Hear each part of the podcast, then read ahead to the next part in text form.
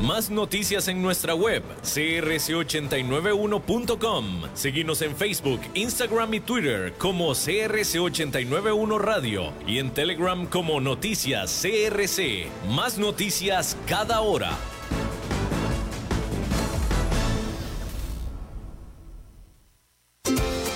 Este programa es presentado por Bodegas y Viñedos La Iride, porque siempre tendremos con quién celebrar.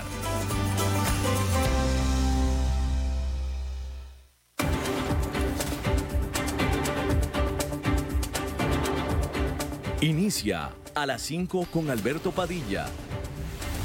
Un programa diseñado con el objetivo de llevarte diariamente un tema de actualidad, acompañado siempre de reconocidos editorialistas, de lunes a viernes a las 5 de la tarde por CRC 89.1 Radio. A las 5 con Alberto Padilla.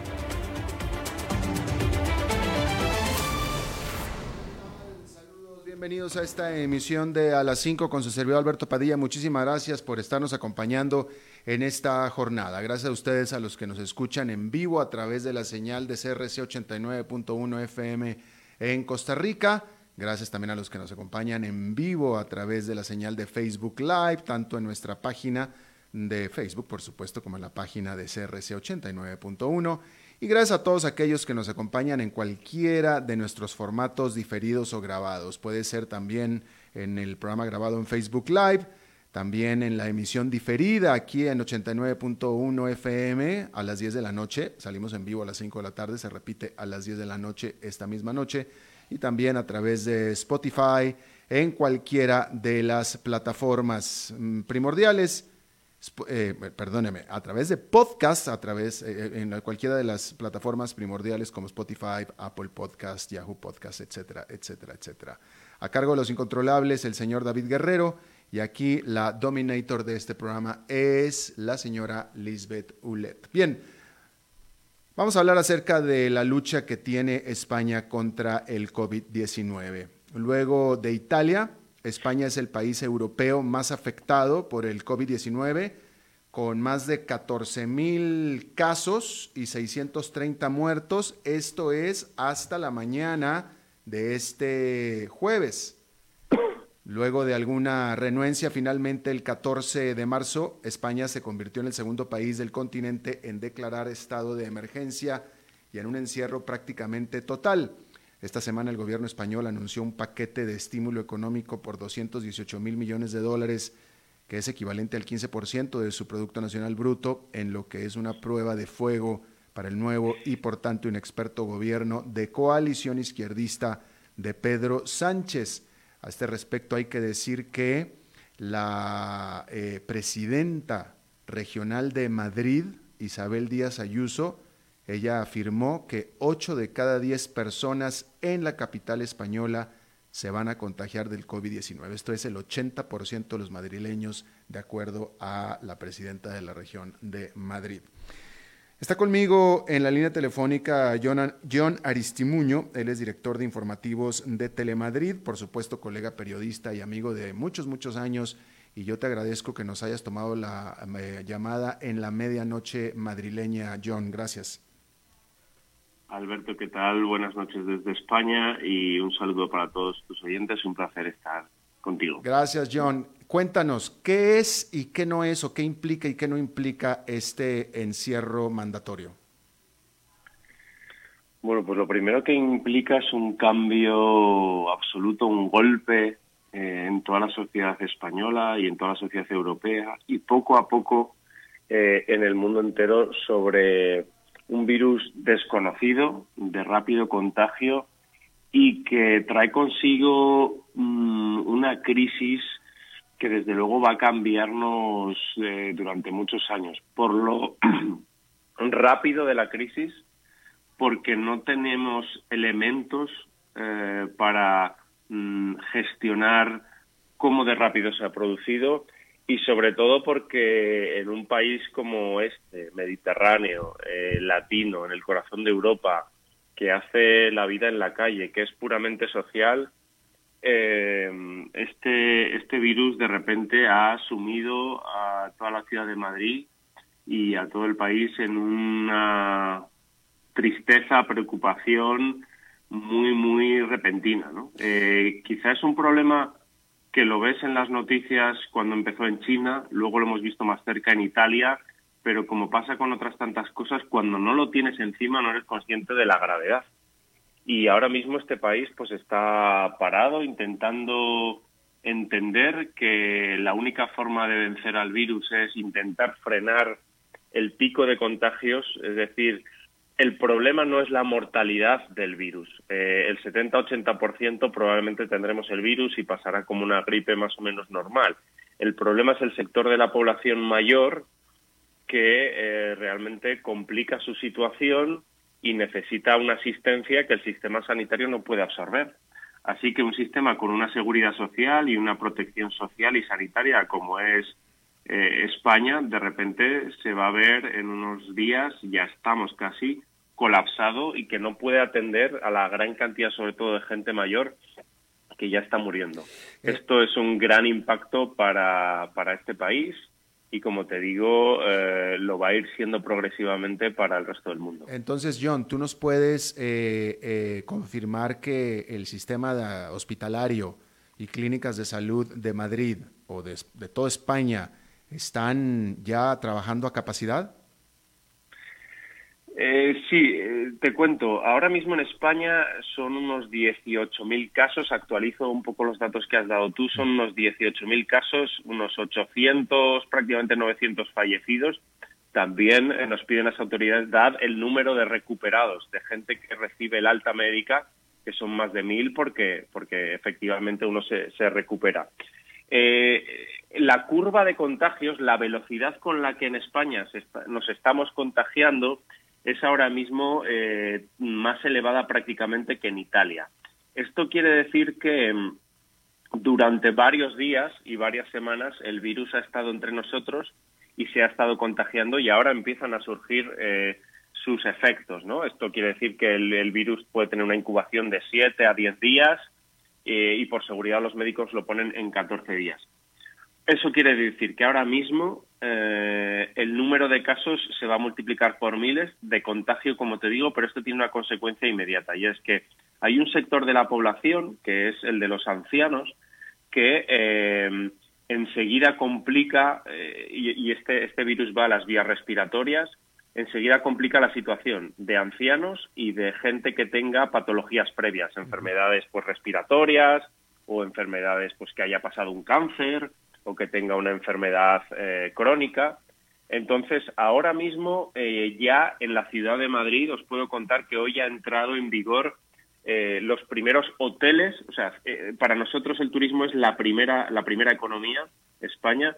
Bueno, pues los hoteles prácticamente a partir de mañana, por orden del gobierno, cesan su actividad. Y ya en la ciudad de Madrid se han habilitado muchos hoteles donde se van a llevar a los pacientes que necesitan un seguimiento médico más o menos moderado, no son pacientes graves, no tienen que ir a una unidad de cuidados intensivos, pero sí necesitan unos cuidados eh, mínimos. Bueno, pues esto está ocurriendo en la ciudad de Madrid, que como, eh, como te digo, tú la conoces, es un hervir de, turistas, de intercambio, de bares, de tapas, de, de vida social. Ahora mismo muchos de los hoteles se están habilitando para que eh, de alguna forma descarguen em, camas de los hospitales que tenemos muchos, por ejemplo en la Comunidad de Madrid hay, más de hay más de 100 y eh, porque los, los las urgencias respondiendo a tu pregunta empiezan a estar saturadas y están saturadas también porque mucho del personal sanitario se está contagiando y por mera seguridad se les envía a casa. O sea que el gobierno está haciendo un llamamiento a muchas enfermeras, médicos que incluso no han terminado la carrera o han hecho un acceso eh, para, para tener una plaza pública y que, y que no lo han conseguido porque tenemos también un problema de personal sanitario. O sea que respondiendo a tu pregunta, sí, los sistemas de urgencias empiezan a saturarse, pero la parte más triste empieza a llegar a partir de ahora. En, los última, en las últimas horas, puedo decir que en los últimos mm, dos días eh, el número de fallecidos en residencias de ancianos, en lugares donde eh, están los ancianos, tanto privados como públicos, asciende ya, estará en torno a los 100. 100 ancianos que han muerto en los últimos días, que se les ha hecho la prueba y ha sido por el virus.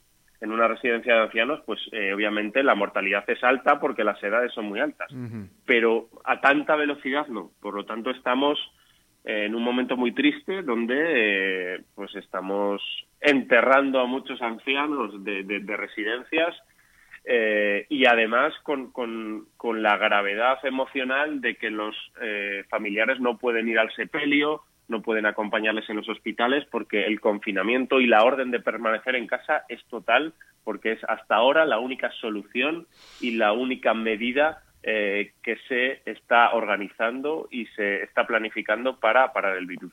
Esta orden de, no salir de casa, esta orden de encierro, implica que nadie está yendo a trabajar, las fábricas están apagadas, todo el mundo está en su casa. Bueno, eh, la orden lo ha parado prácticamente todo, pero con el intento de que la economía no se pare, eh, hay algunas, algunas condiciones con las que sí puedes salir a la calle.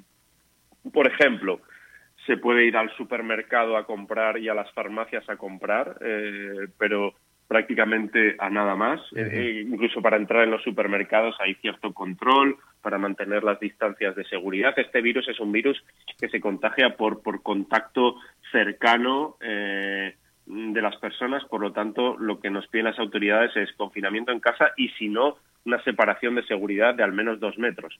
Eh, eh, en general se ha aplicado de manera urgente el teletrabajo. Hay un montón de empresas que, que no que, están rápidamente buscando resortes para teletrabajar.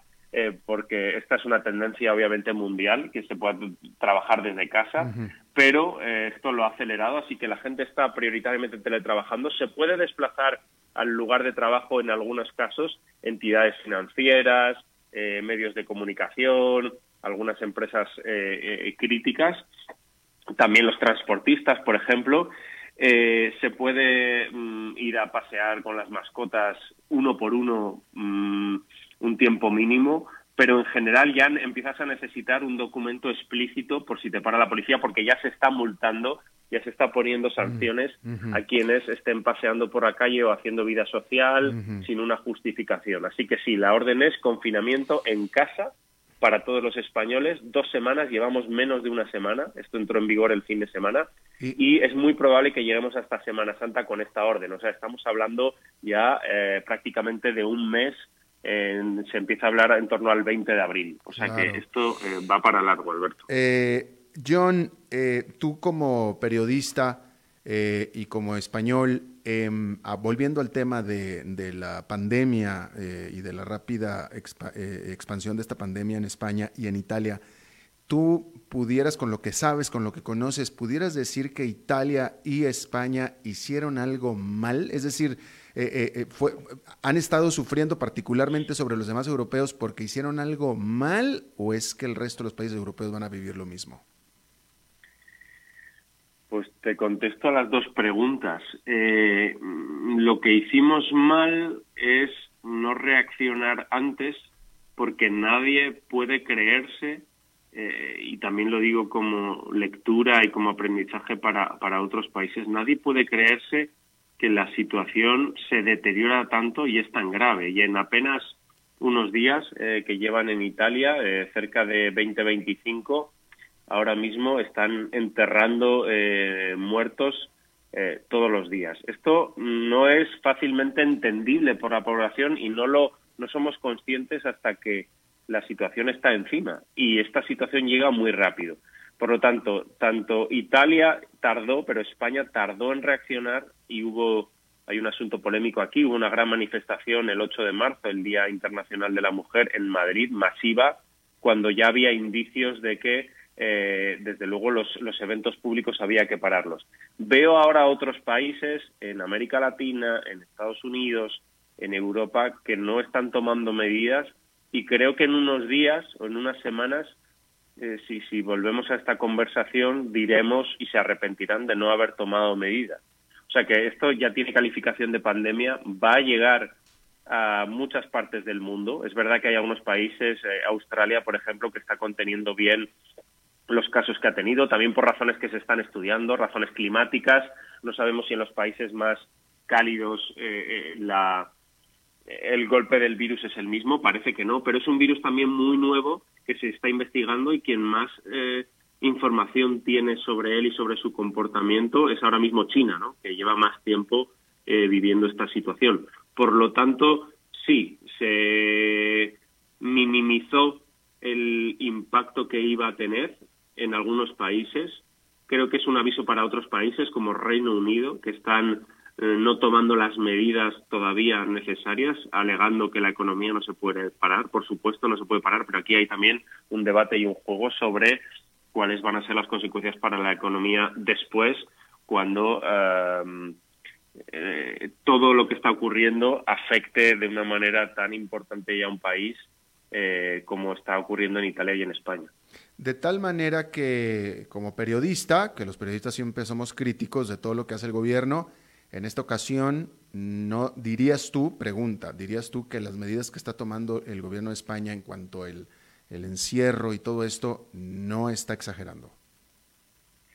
No, no, no está exagerando porque eh, al, vivir la pandemia en distintas fases, podemos ver cómo otros países mm, han vivido por una situación parecida, qué comportamiento ha tenido ahí el virus y la conclusión ahora mismo es que quedarse en casa, el confinamiento masivo y evitar el contacto entre humanos, aunque sea un contacto muy, muy, muy superficial, ya no hablo ni siquiera de darse la mano, sino de prácticamente estar a un metro de distancia, el confinamiento masivo es la única manera de hacer que esta enfermedad, cuando mm, contagie a los grupos de riesgo, que son básicamente la población mayor, y en España tenemos una población eh, muy envejecida, el sistema sanitario pueda absorber su eh, tratamiento y de alguna forma minimizar la mortalidad. O sea, este, este, virus en una persona incluso mayor con complicaciones, con cuidados eh, de ventilación asistida, paracetamol, cuidados médicos, la persona puede sobrevivir. El problema es cuando las camas de las unidades de cuidados intensivos o el personal escasea y por lo tanto, como ha ocurrido en Italia, los sanitarios tienen que empezar a hacer triaje, es decir, tienen que empezar a decidir quién tiene más prioridades de salvarse, o sea, dicho en crudo, quién tiene que morir para que alguien más tenga que vivir. Y eso en un país que decimos desarrollado, en una sociedad como Europa, en una sociedad que hace 15 días seguía pensando en si iba a crecer un 2%, o en su liga eh, española de fútbol o en la vida social que tenemos es un impacto que está costando absorber y está viviendo con, con temor, con miedo, con preocupación y con tristeza. Por lo que tú has visto, y de nuevo, como periodista, invoco, siempre invoco a tu periodismo porque ustedes los periodistas o nosotros periodistas siempre vemos un poquito más allá de las cosas, estamos un poquito más enterados ¿Tú crees, por lo que estás viendo en este momento, que este encierro para Semana Santa eh, vaya a ser suficiente tiempo como para decir ahora sí ya estamos controlando este asunto? Pues es lo que todos deseamos, pero ni, ni, el propio gobierno ni las autoridades lo saben. O sea, mm. están observando, eh, han tomado esta medida radical, todavía podría ser más radical, es decir, prohibir eh, total, mm, o sea, aplicar el confinamiento total, incluso lo que te he dicho de que eh, algunos puestos de trabajo, yo estoy yendo a la redacción donde tenemos un, un retén mínimo de personas para sacar adelante la programación, por ejemplo, de mi medio de comunicación, que somos una tele pública. Algunas personas están yendo, se podría todavía aplicar con más dureza, pero ya ha habido medidas muy duras. Se han cerrado eh, las fronteras europeas, se ha vuelto a poner eh, fronteras, se ha, las Islas Canarias están aisladas por tierra, mar y aire se, empieza a multar eh, de forma muy importante a quienes no tengan una justificación para estar en la calle. El, ejército y los militares están ya ayudando tanto eh, sanitariamente como en eh, los, los transportes, los pocos transportes que funcionan. ¿Se puede, por ejemplo, salir a la calle para llevar a una persona mayor al hospital? Sí, pero con unas condiciones, siempre en el asiento de atrás y separado con una distancia mínima. O sea, ya se han aplicado medidas eh, impactantes y ahora lo que confían las autoridades es que en las próximas dos semanas, cuando viene esa curva de contagios masiva, se aplaque un poco y se pueda un poco relajar el número de, contagios diarios para que los sistemas sanitarios puedan absorber a esos a esos mayores. ¿Cuál es otro de los problemas? Pues lo que te decía, el desconocimiento exactamente del comportamiento del virus, ¿no? Parece que el virus que, que, está corriendo en España no es exactamente al virus original de, de Wuhan, de China. Eh, eso quiere decir que puede mutar, esas mutaciones no sabemos cómo se pueden producir, así que hay mucho desconocimiento todavía sobre él. No ha pasado el tiempo suficiente para entenderlo bien y por lo tanto para saber qué comportamiento va a tener. Claro. Bueno, pues este John Aristimuño, director de informativos de Telemadrid desde Madrid, te agradezco muchísimo que nos hayas que hayas participado en el programa con, con eh, este reporte y bueno, eh, cuídate y esperemos que todo esto pase y seguramente estaremos hablando pronto otra vez. Alberto, cuando quieras, un placer estar contigo y tus oyentes y un abrazo muy fuerte desde España. Igualmente, gracias John. Bien, déjeme eh, decirle que con respecto a este coronavirus, eh, por ejemplo, el príncipe Alberto de Mónaco resultó positivo del COVID-19. Eh, el New York Times está reportando que en el estado de Nueva Jersey, tres miembros de una familia murieron y otros cuatro están con el COVID-19, es decir, tres murieron por el COVID-19 y otros cuatro murieron por el COVID-19 después de una reunión familiar para cenar que tuvieron eh, juntos eh, antes en este mismo mes. La primera que murió fue la abuela y se murió sin saber que perdió, aunque también se murieron dos de sus hijos y eh, otros tres niños o nietos contagiados también.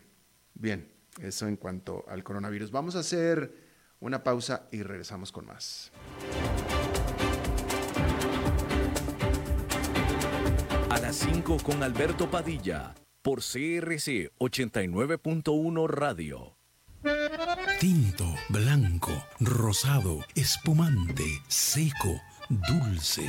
El vino es como los amigos, proviene de diferentes cepas y familias convertidas en bodegas de tradición. La Iride, una bodega personal establecida en Mendoza, Argentina, produce vino de exportación con la calidad de Mendoza, expresada en taninos frescos, frutales, remembranzas de tabaco y chocolate. Una fiesta al paladar. La Iride, vinos argentinos de tradición. CRC 89.1 Oyentes informados. Desde los verdes bosques de nuestra montaña nos llega agua Cerros de la Riva, agua fresca de manantial que te permitirá vivir en equilibrio, proteger tu salud y la de tu familia, libre de sustancias químicas, envasada sin alterar su naturaleza a 2.000 metros de altura. Agua Cerros de la Riva, naturalmente neutral. Búscanos como cerrosdelarriba.gmail.com. Llámanos al 8374 3229. Cerros de la Riva, Live Spring Water. CRC 89.1 Radio se une a la lucha contra el coronavirus. Infórmese con nosotros a lo largo del día y la noche en las noticias y en nuestros programas con los principales protagonistas, expertos y analistas, para que juntos podamos combatir el contagio en nuestro país. Siga también toda la información a través de nuestra página web y en nuestras redes sociales, Facebook, Twitter e Instagram. Combata el coronavirus con información precisa y veraz, aquí en CRC 89.1 Radio.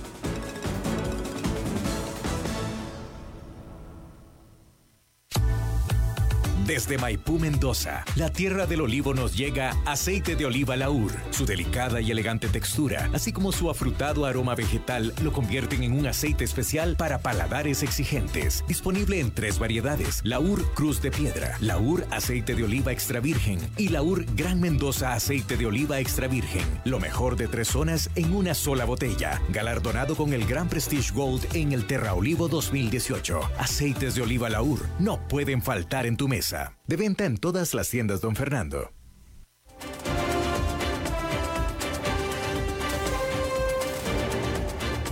Seguimos escuchando a las 5 con Alberto Padilla. Muchas gracias por continuar con nosotros. Bueno, JP Morgan, que es el más grande banco de Estados Unidos, estima, eh, bueno, acaba de presentar su primer pronóstico para los próximos 12 meses para la economía de Estados Unidos desde la pandemia del COVID-19 y este pronóstico es desolador. Aclaré que se trata tan solo del primer pronóstico. Es el primero. JP Morgan comienza diciendo que no hay duda alguna que la más larga expansión económica mundial de la historia terminó ya abruptamente este trimestre. Casi podríamos afirmar que durante las últimas dos semanas se dio este eh, detenimiento. Agrega el banco que la clave para el futuro es poder calcular la profundidad y duración de la recesión del 2020. JP Morgan estima que la economía china se contrajo durante el primer trimestre en un 40, 40% en comparación con el trimestre anterior, siendo su mayor contracción en 50 años y provocará profundos efectos a través de todo Asia. En Estados Unidos y Europa, el choque se concentrará entre abril y junio, es decir, el segundo trimestre, cuando la vida diaria se detendrá por completo.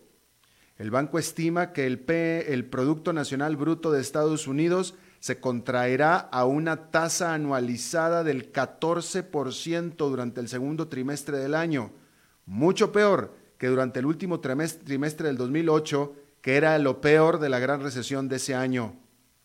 JP Morgan predice que la tasa de desempleo saltará para mediados del año del 3,5 al 6,25%, pero para finales del año habrá cedido a 5,25%. Y será peor para Europa, que hoy es el epicentro de la pandemia. El banco estima que la economía de la eurozona se contraiga en 22% durante el segundo trimestre, mientras que la economía de la Gran Bretaña se desplomará por 30%. El banco aclara que su pronóstico son que estos pronósticos son ya factoreando todos los paquetes de estímulo económico por parte de gobiernos y bancos centrales. A este respecto, el miércoles el Banco Central Europeo anunció un nuevo macro programa de impresión de dinero. Dijo que gastaría 821 mil millones de dólares para comprar deuda gubernamental y valores privados antes que termine el 2020 y que podría ser incluso más de ser necesario. Pero tampoco ese anuncio calmó el pánico de los mercados. En esta jornada, el índice industrial Dow Jones, bueno, esta jornada fue moderadamente positiva para los indicadores. El índice industrial Dow Jones subió poco menos de un punto, poco menos de un punto porcentual. El Nasdaq Composite con una ganancia de 2,3%. El Standard Poor's 500 con una ganancia de 0,47%. Pero tampoco eh, hay que decir que, el, sin embargo, sin embargo, el JP Morgan estima que, la vuelta, que a la vuelta del medio año habrá un importante rebote, aunque aclara que en el ambiente actual es imposible tener certeza. Ellos creen hasta ahora que la situación rebota a medio año, a mitad de año. Hasta ahora. Si empeora la cosa la siguiente semana, van a tener que cambiar de opinión. Hay que decir que este pronóstico del JP Morgan estima que la economía del mundo se contraerá en 12% durante el primer trimestre, pero solo 1,2% durante el segundo, con la economía de China reiniciando operaciones. Y este reporte es de los más pesimistas de Wall Street, hay que decirlo. A principios de semana, el banco rival Goldman Sachs predijo que el Producto Nacional Bruto de Estados Unidos se contraería un 5% durante el segundo trimestre. Son señales sobre cuán rápido cambia la situación y cómo los inversionistas no alcanzan a digerir la serie de cese de operaciones que se están dando en grandes zonas alrededor del planeta. Déjeme, me devuelvo un poquito y me voy a parar en esta parte donde el JP Morgan estima que el desempleo en Estados Unidos va a subir del 3,5% al 6,25%. esa cifra, desde mi punto de vista, es mi opinión personal, esa cifra es la que va a matar las oportunidades de Donald Trump para reelegirse. Y por supuesto la recesión, obviamente, ¿no? Pero eso es lo que va a matar las posibilidades de Donald Trump de reelegirse. por cierto que me llamó la atención eh, una nota de CNN eh, del, sitio de, CNN.com, eh, que bueno, pues que a todo mundo lo identifica como un sitio anti-Trump, ¿no? Pero, pero pone la fotografía de lo que ellos están diciendo. Y vaya, esto se lo comento porque a mí me llama la atención cómo Donald Trump salió más político que cualquier otro político. CNN.com tomó la fotografía de lejos, telescópica, del cuaderno de notas de Donald Trump, donde a él le habían escrito un discurso y en el discurso Donald Trump con su puño y letra borraba el término corona de coronavirus para poner sobre él China, Chinavirus, porque Trump decidió que era lo mejor políticamente correcto para su base llamar al virus China virus, China virus, en lugar de coronavirus. Y el tipo, como decía yo ayer, Donald Trump no la pisa sin guarache. No hay nada que haga, diga, piense, omita, si no es para acariciar a su base, que es la que espera que lo relija dentro de unos meses. Es increíble, hasta, está hasta en el mínimo detalle, cómo tener la frialdad de mente para hasta en esto decir, no, va a ser mejor que le cambiemos de nombre, esto se va a llamar China Virus, con todo y que él no le puso coronavirus, ni fue en Estados Unidos. O sea, es impresionante la fijación de mente que tiene esta persona.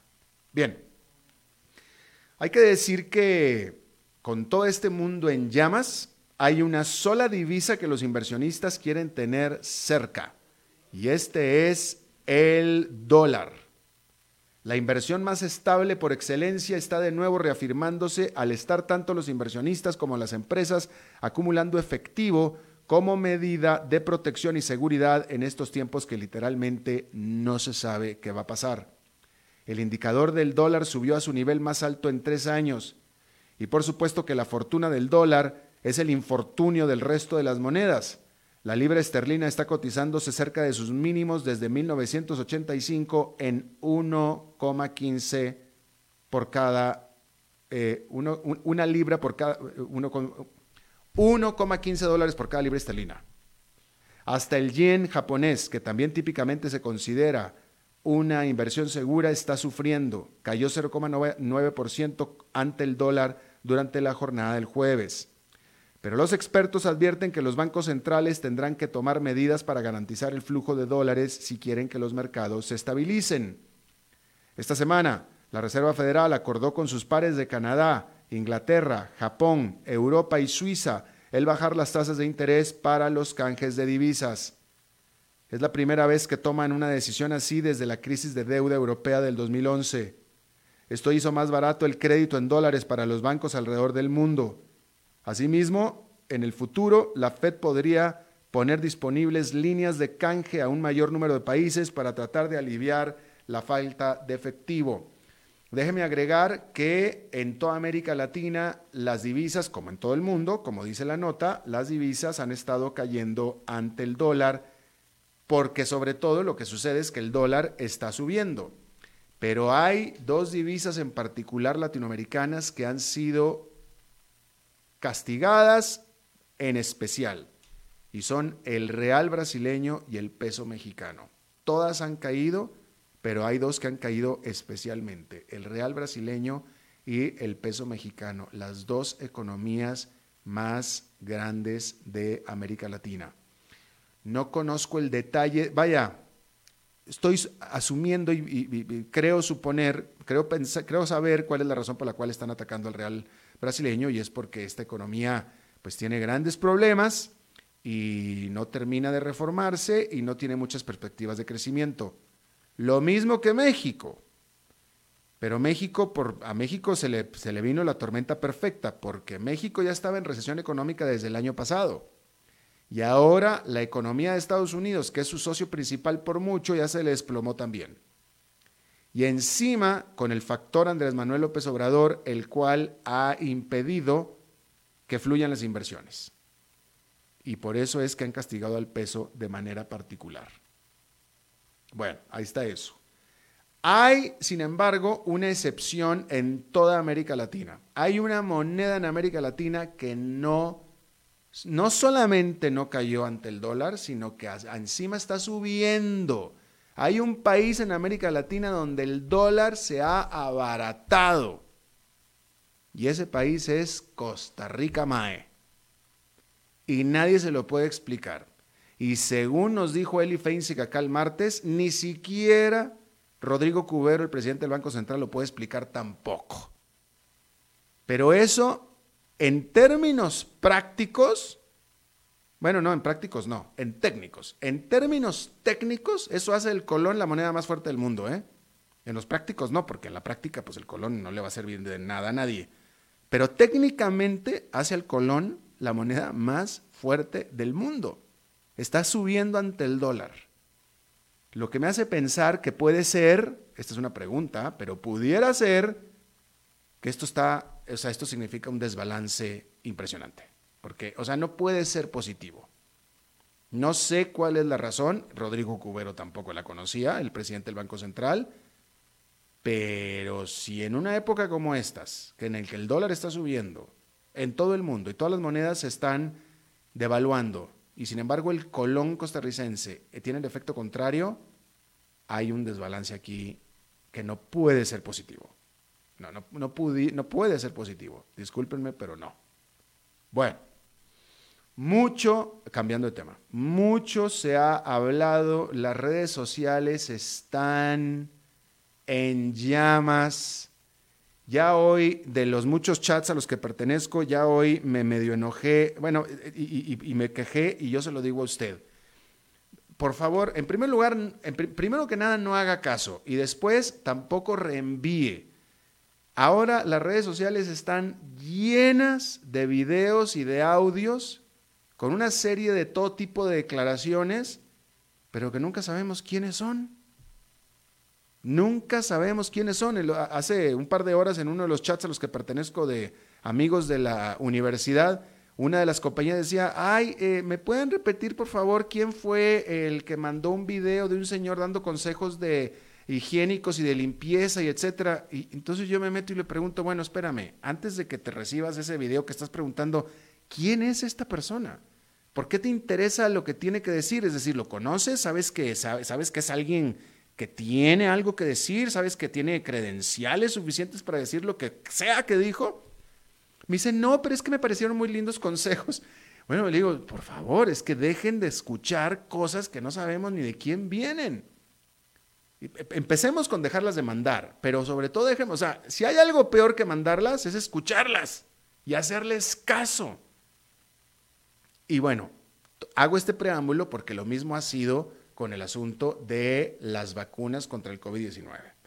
Una ola de redes sociales habla de que ya las primeras vacunas y que las vacunas y que no sé qué. Lo que yo le voy a leer aquí es la neta del planeta, sacado de The Economist. ¿Ok? Y The Economist es una fuente confiable y esta es, y si lo dice The Economist es porque está verificado y verificado mil veces.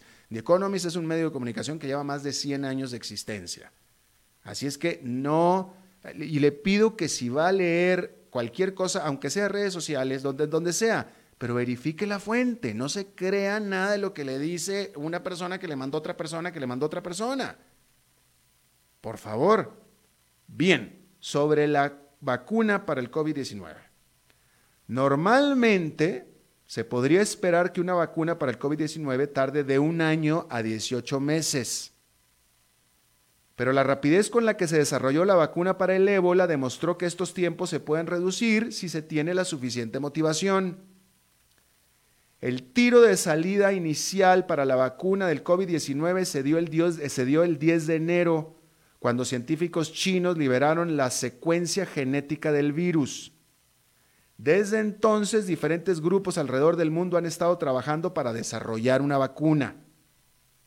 La primera en salir comenzó las pruebas de seguridad la semana pasada. Las pruebas de seguridad.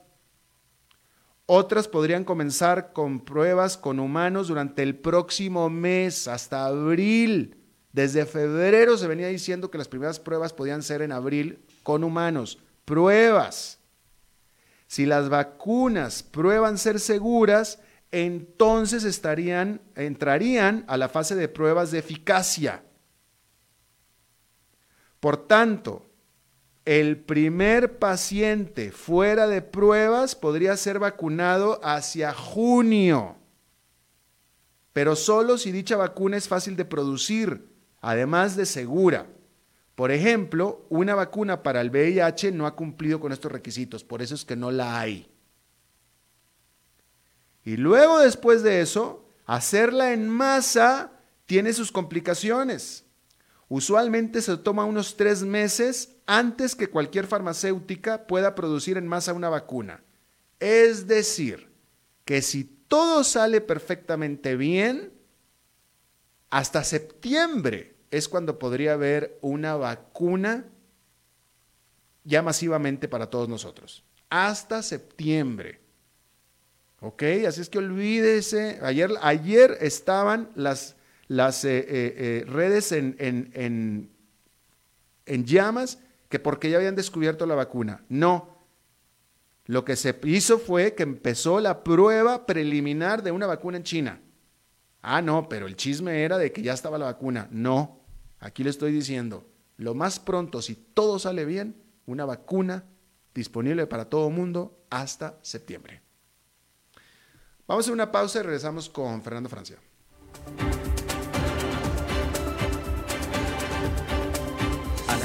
con Alberto Padilla por CRC 89.1 Radio. Tinto, blanco, rosado, espumante, seco dulce. El vino es como los amigos, proviene de diferentes cepas y familias convertidas en bodegas de tradición. La Iride, una bodega personal establecida en Mendoza, Argentina, produce vino de exportación con la calidad de Mendoza, expresada en taninos frescos, frutales, remembranzas de tabaco y chocolate. Una fiesta al paladar. La Iride, vinos argentinos de tradición. CRC 89.1 Oyentes informados.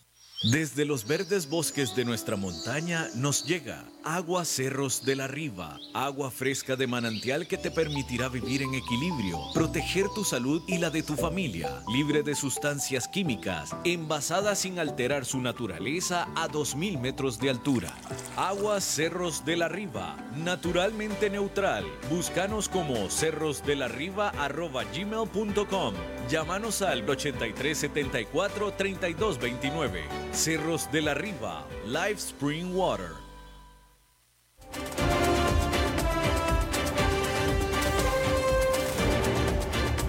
Seguimos escuchando a las 5 con Alberto Padilla. Bueno, muchas gracias por continuar con nosotros. Es jueves de Fernando Francia, porque los jueves son de Fernando Francia. Fernando, ¿cómo estás? ¿Qué tal, pura vida? ¿Cómo estás vos? ¿Cómo, cómo te trata todo, todo este monotema que no podemos salir de él? Así como pues la sociedad en general, el mundo en general no puede salir de este virus. No puede salir de este virus. ¿Tú estás confinado en casa, por eso es que no estás por aquí? Estoy, estoy confinado. Ahora sí que confinado, ¿eh? Porque llevo, llevo creo que tres, tres días sin siquiera sacarle el seguro a la puerta. Oye, este, no, no, bueno, te cuento a ti y a todos que ahora, este eh, bueno, pues eh, eh, contra toda mi voluntad, porque para mí es difícil, pero fue en una etapa de confinamiento obligado como este que produje mi primer libro y ahora a la fuerza estoy teniendo que escribir el segundo, pero me cuesta mucho, para mí es un sufrir. Bueno, ojalá que resulte ese mismo producto en mi caso, a ver si, si, apuro el paso a algunos proyectitos. Por cierto, que antes de pasar contigo, déjame, un, estaba yo advirtiendo al público que no hagan caso de todo lo que leen en las redes sociales, porque es una locura, es una locura el caso que la gente le está haciendo a lo que sale en todas las redes sociales, ¿no? Pero aquí viene, es una locura, pero aquí viene esta, esta, entre las locuras que me mandan, entre las cosas que me mandan, hay algunas que rescato, y está esta estadística policial de las últimas 24 horas que reporta robos cero, accidentes cero, crímenes cero, peleas de pareja 87.432.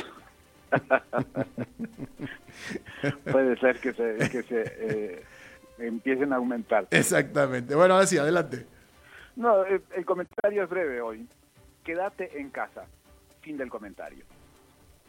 Muy bien, no, no, muy profundo, muy profundo, duro y directo.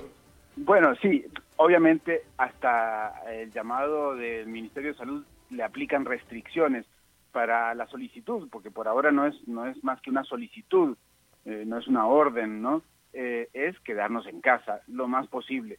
Pero eh, como hablamos el jueves pasado, pues uno de mis aportes es no venir, ¿no? A, a, la radio, por lo menos hacerlo por teléfono. Pero, ¿qué pasa con quienes trabajan y no pueden faltar a sus trabajos ni hacerlos remotamente?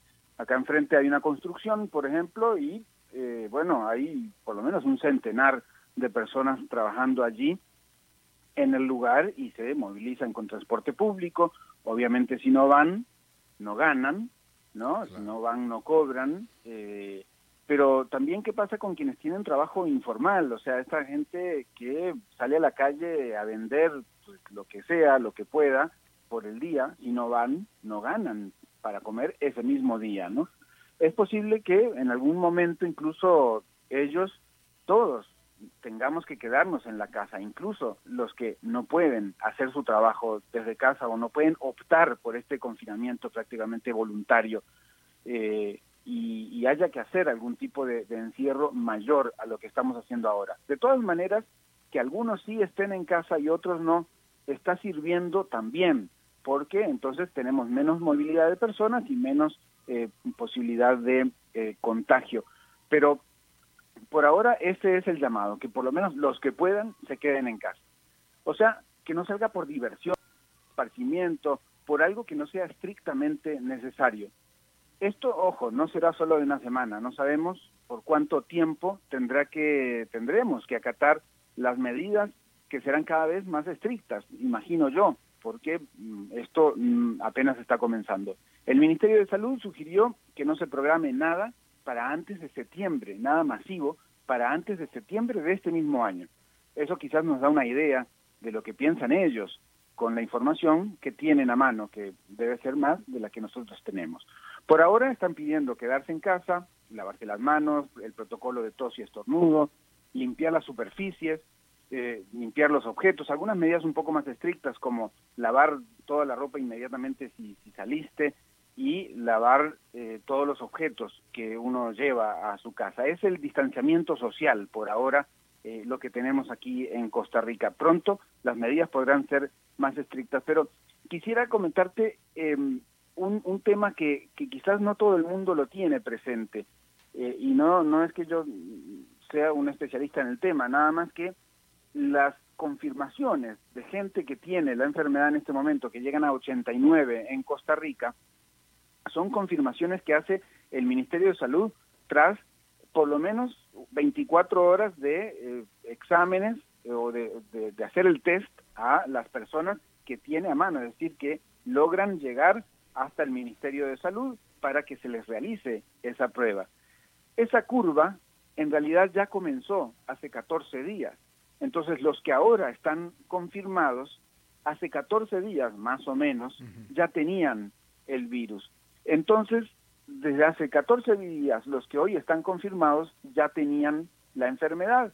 Esto quiere decir que hace 14 días quizás no estaban en confinamiento voluntario, Hace 14 días quizás todavía se saludaban con la mano, hace 14 días quizás se llevaban la mano a la cara, en fin, todo lo que vivimos hoy tenemos que pensar qué pasaba hace 14 días y esa es en realidad el número que interesa. Es muy difícil esto porque ahora deberíamos estar pensando entonces que dentro de 14 días eh, vamos a tener los números de lo que está pasando hoy.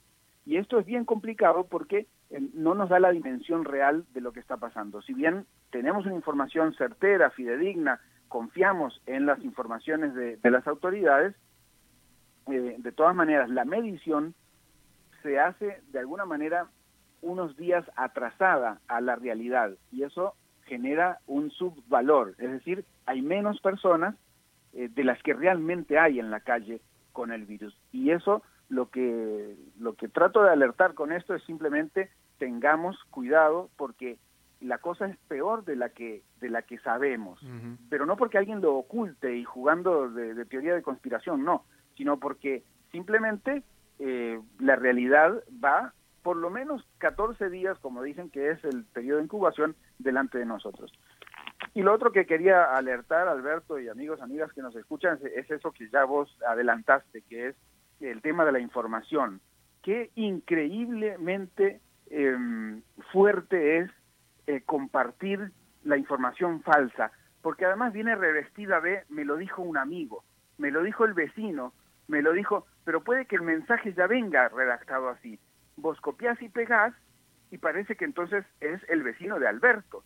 Y entonces yo confío en Alberto y Alberto me dice que es su vecino y entonces eh, ya yo digo, un amigo, el vecino de un amigo, dijo que, y ahí me estoy apropiando de la información falsa. Y así es como este virus, no el COVID-19, no el coronavirus, sino el de la información falsa, es el que se esparce más rápido incluso que el propio virus del COVID-19.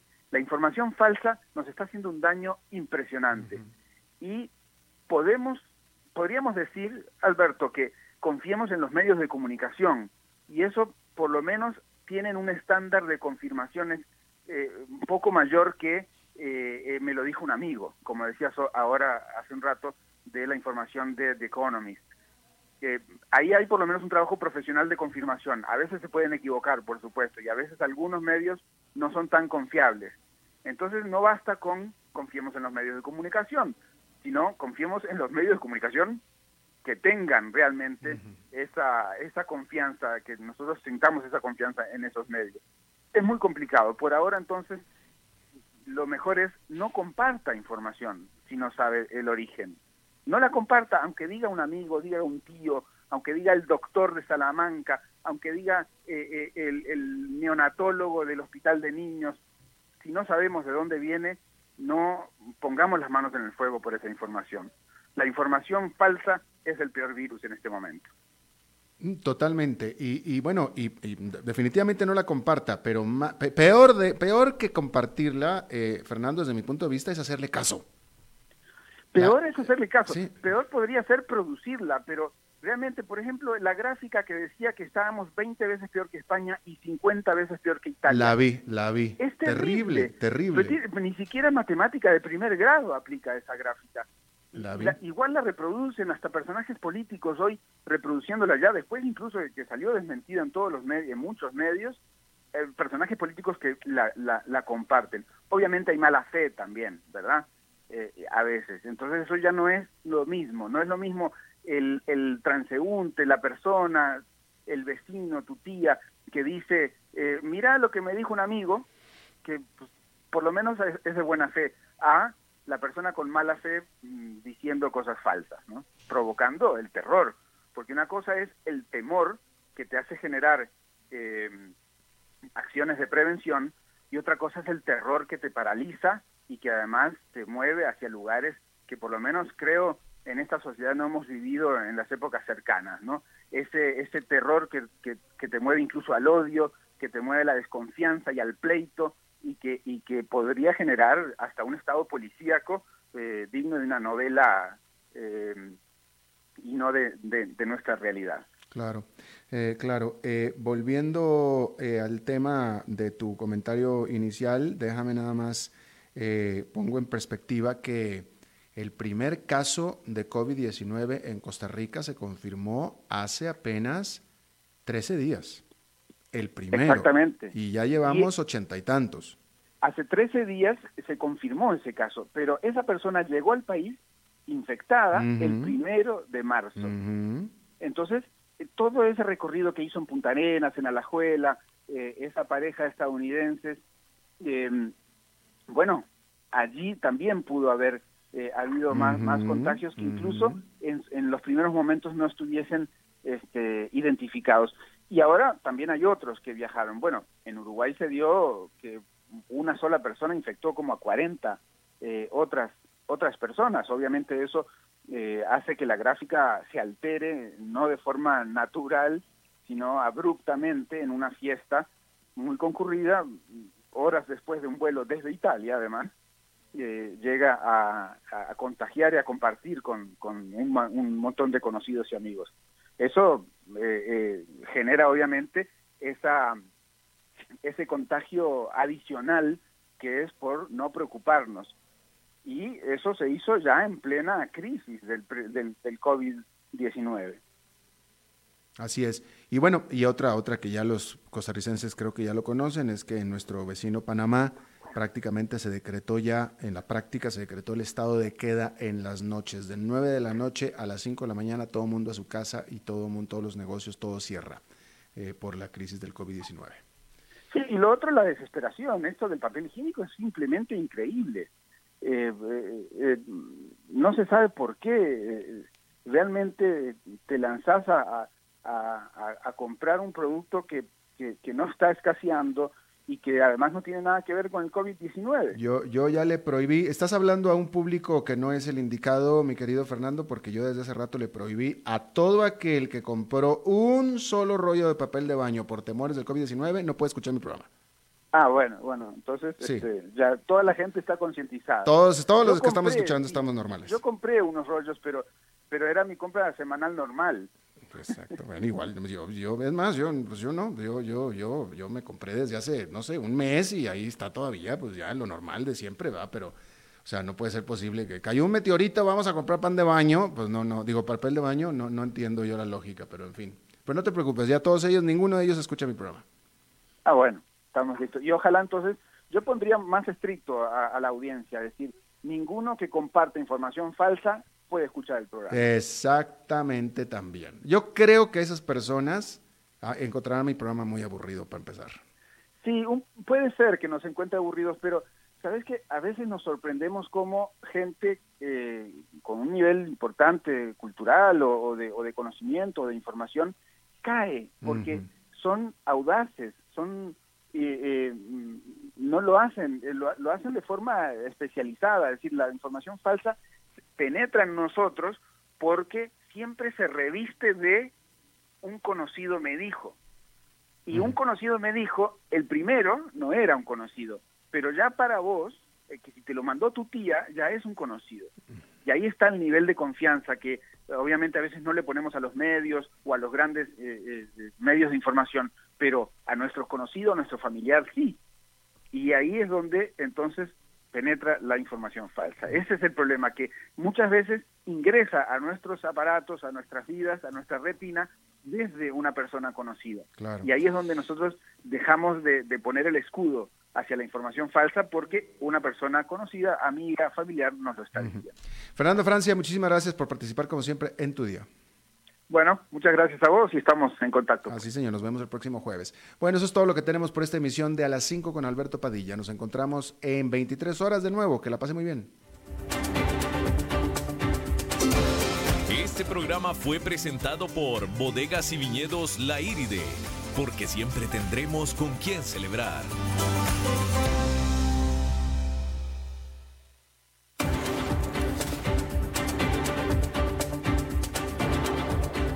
Concluye a las 5 con Alberto Padilla. Un programa diseñado con el objetivo de llevarte diariamente un tema de actualidad, acompañado siempre de reconocidos editorialistas, de lunes a viernes a las 5 de la tarde por CRC 89.1 Radio, a las 5 con Alberto Padilla.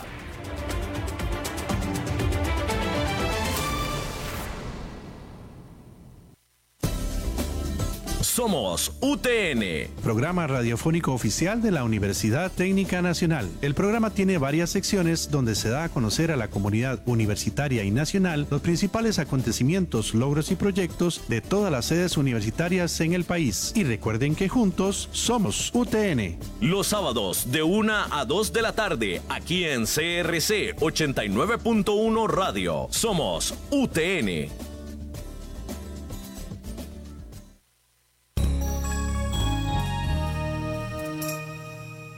La Cámara Nacional de Radiodifusión hace un vehemente llamado a la población para que demostremos que somos un pueblo educado.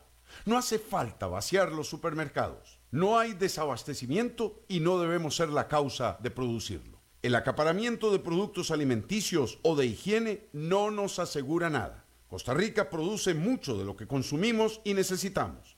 Calma, Costa Rica. Este es un problema de todos, que resolvemos cada uno valientemente con la actitud correcta. Todos tenemos que estar bien. Este fue un mensaje de la Cámara Nacional de Radiodifusión, Canara.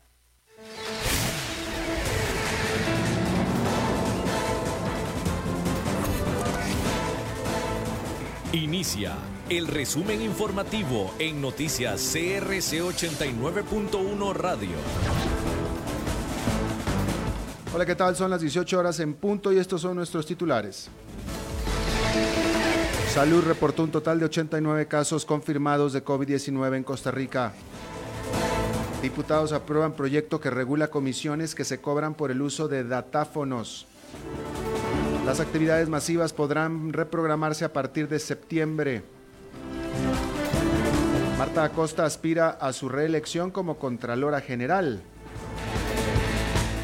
En el mundo, Italia de luto después de sobrepasar a China con mayor cantidad de víctimas fallecidas por el COVID-19. En los deportes, el gobierno giró la orden de cerrar todos los gimnasios y centros deportivos del país por el COVID-19.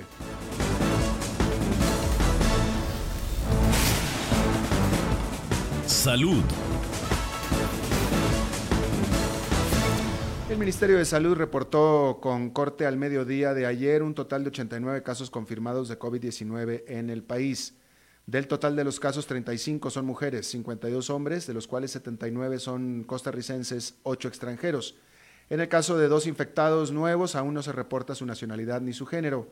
Cinco personas se encuentran internadas y dos de ellas se encuentran en cuidados intensivos. Hasta hoy se han descartado 951 casos. Asamblea Legislativa. Los diputados aprobaron en primer debate por unanimidad con 40 votos a favor el proyecto que regula las comisiones que se cobran por el uso de datáfonos y otros métodos de pago electrónico. La iniciativa le brinda la potestad al Banco Central de regular los porcentajes que se le cobran a las pequeñas y medianas empresas, restaurantes, servicios públicos, supermercados, gasolineras y organizaciones de beneficencia por cada transacción por medio de datáfono. Las comisiones serían determinadas y revisadas anualmente por dicha institución, la cual tendría la potestad de solicitar la información que sea necesaria a los bancos, compañías de tarjetas, negocios, tarjetavientes, así como imponerle sanciones a quienes no se ajusten a las comisiones establecidas. La economía. Las actividades masivas podrían reprogramarse a partir del mes de septiembre, según se desprende la última actualización realizada por el Ministerio de Salud al documento que dicta los lineamientos del tema. También fue ratificado por el Ministerio de Cultura y Juventud en sus redes sociales. De acuerdo con el documento, en septiembre se pueden reprogramar los eventos, pero con 50% de su capacidad. En caso de que la calendarización sea en octubre, el aforo no puede superar el 75% de la capacidad y será hasta noviembre cuando se pueden realizar las actividades al 100%. Política. Marta Acosta aspirará a su reelección como Contralora General de la República, según se desprende de un correo interno de la Contraloría, del cual Noticias RC tiene una copia. Acosta llegó a la Contraloría en el 2012 y su nombramiento se vence el 7 de mayo, por lo que la Comisión de Nombramientos del Congreso inició el trámite para designar al máximo jerarca del ente fiscalizador. La funcionaria informó al personal de la Contraloría que tratará de ser nombrada de nuevo con el mayor compromiso y transparencia. Además señaló que se, le siente, que se siente muy orgullosa de representar a la institución auxiliar de la Asamblea Legislativa. El Parlamento también debe nombrar el cargo de subcontralor que ocupa desde el 2012, Silvia Solís, quien no ha dicho si aspirará a su reelección.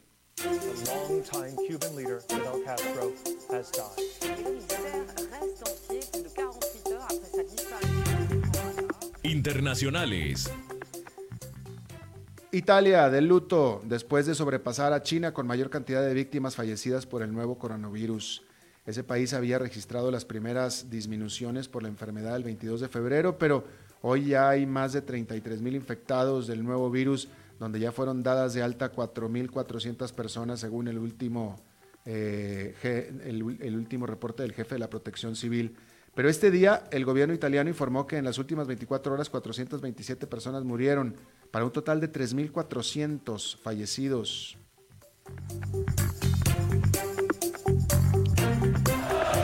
La pasión de los deportes en noticias CRC 89.1 Radio.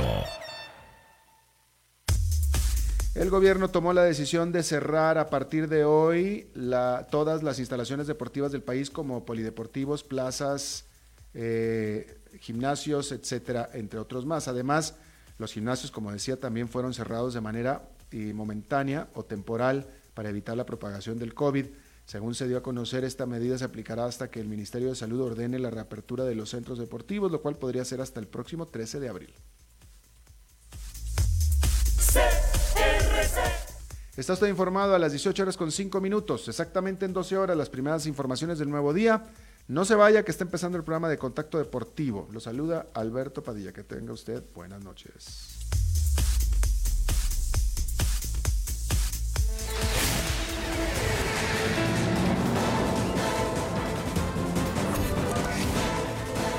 Este fue el resumen informativo de Noticias CRC 89.1 Radio.